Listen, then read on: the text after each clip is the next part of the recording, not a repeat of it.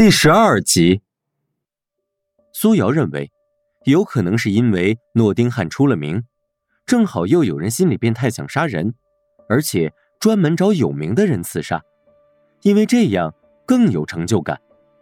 之前名人明星被刺杀，有些罪犯的杀人动机就是这样。小鹏对这个推断也表示认可。小鹏还看了最新的报道。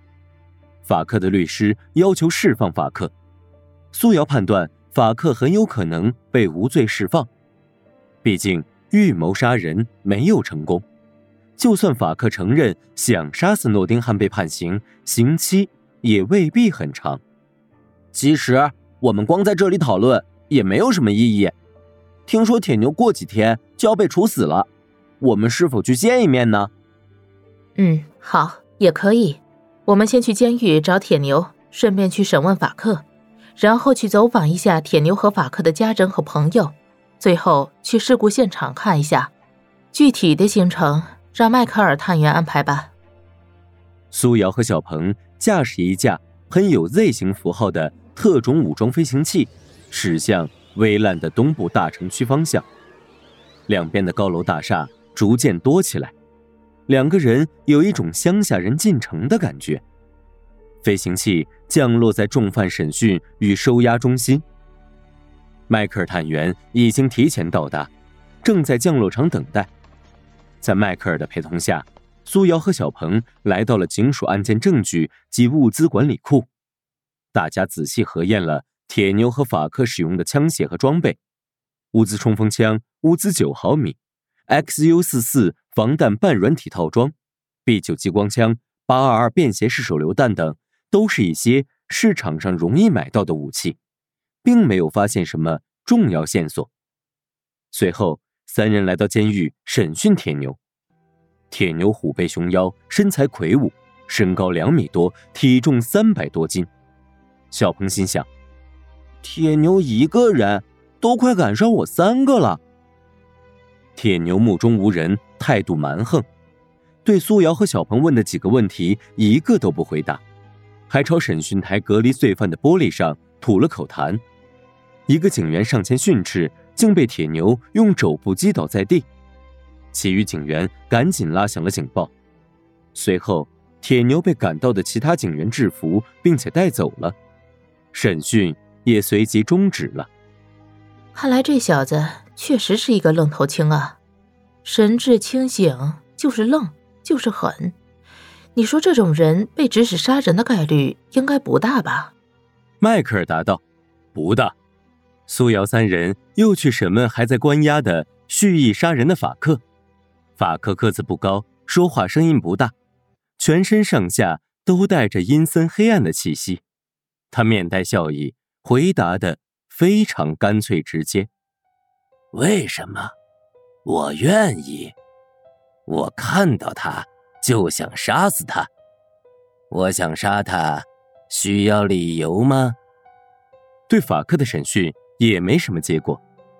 小鹏奇怪，现在杀人都不需要理由了吗？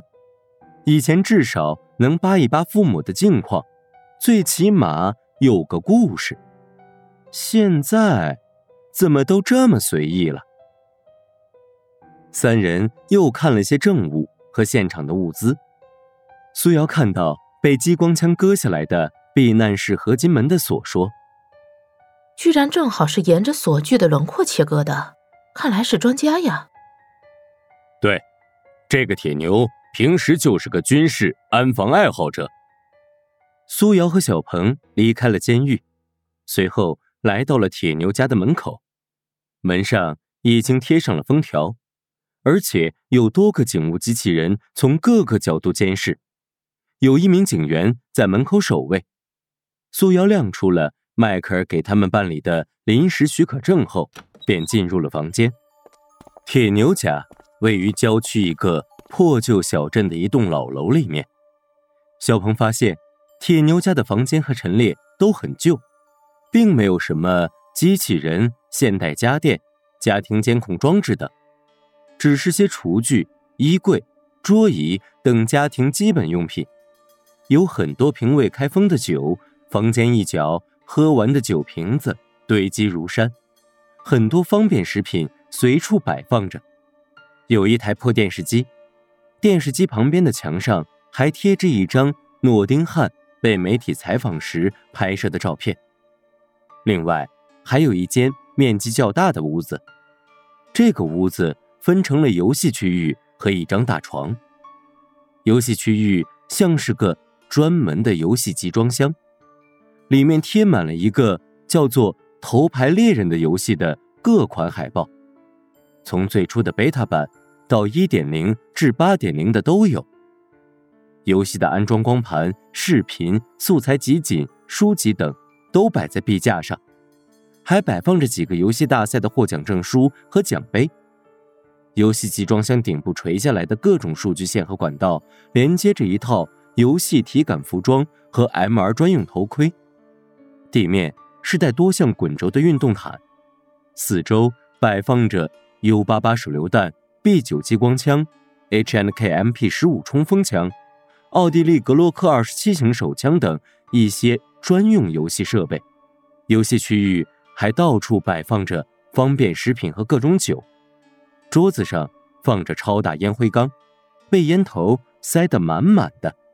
小鹏心想：这家伙的枪法估计都是玩游戏时练的，看来这个铁牛是个游戏大师啊，至少是发烧友级别的。小鹏觉得自己虽然也迷恋游戏，可和人家比起来。充其量就是个游戏爱好者而已。这间大屋子除了游戏屋，剩下的就是一张大床。小鹏拿了两张头牌猎人的游戏安装盘，对苏瑶说：“这个游戏没什么知名度，而且看封面就知道是那种很土的游戏。”小鹏说完，把游戏光盘塞进了自己的兜里。苏瑶进屋后也看到了这些，然后他看到。床下有个虚掩的暗门，打开暗门，发现里面是空的，能看出这个地方已经被多次检查过了。从铁牛家出来，他们踏上飞行器去法克家。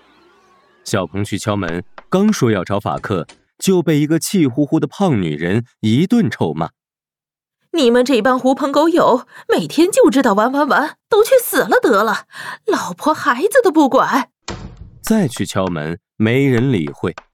素瑶看了看周围，还有警用机器人在监视这一带，对小鹏说：“警员应该来这里查过多次了，我们撤吧。”那咱们还去别的地方查看吗？嗯，都去转转。既然我们来了，就必须转完。小鹏感慨：“微烂的东部大城区居然有这么破落的地方。”苏瑶说：“大城区。”主要是指九平方公里的中心城区，刚才这些地方都只是郊县。他们朝郊外开去，远处的中心城区就像高楼大厦的森林一般，有人或无人驾驶的飞行汽车、飞行器穿梭着，车水马龙，好不热闹。各类建筑的轮廓在阳光的照射下，散发着柔和的金色光芒。暗的一面可以看到。有大型的广告在幕墙上播放着，也有全息立体投影的绚丽视频在楼宇间轮番演绎着。远处的巨型建筑插入云端后变得时隐时现，有巨大的瀑布和空中森林矗立在远方。这真是一个梦幻般的世界。所有这一切都是科技的产物，都由程序创造和控制。两人降落在城区一侧的诺丁汉府邸的草坪上，驻守府邸的警员已经提前收到了探员迈克尔发给他们的协助调查指令。素瑶看到两条机械犬还躺在地上，过去看了一下，两条机械犬都正好被打中了耳朵部位，正好是机械犬最薄弱的部位。两名被杀的警卫早已被抬走了。小鹏用随身携带的电脑设备打开了案件资料库，他们都是脖子部位被射击致死，而脖子部位正好是防弹衣和防弹帽衔接处，是保护最薄弱的位置。小鹏偷笑着问了一句：“这枪法比你的怎么样？”苏瑶说：“分情况，我状态好的时候比这个好，正常情况下不相上下。”随后，他们二人在府邸到处巡查，并没有什么新的发现。警员们的勘察已经非常全面和细致了。回家后，小鹏安装了游戏，他穿戴好游戏装备后进入了游戏。相比原世界主流的游戏，这个游戏的制作水准并不算精良。但头牌猎人朴实无华，极其逼真，沉浸感非常强。大部分主流游戏都是酷炫华丽的风格，就像好莱坞大片，使用了大量特效，有帅男靓女和很强的故事性，还有业界顶尖的包装、制作、发行。而这款游戏就像让人着迷的老片子，荧幕开启就仿佛。看到了另一个真实存在的世界。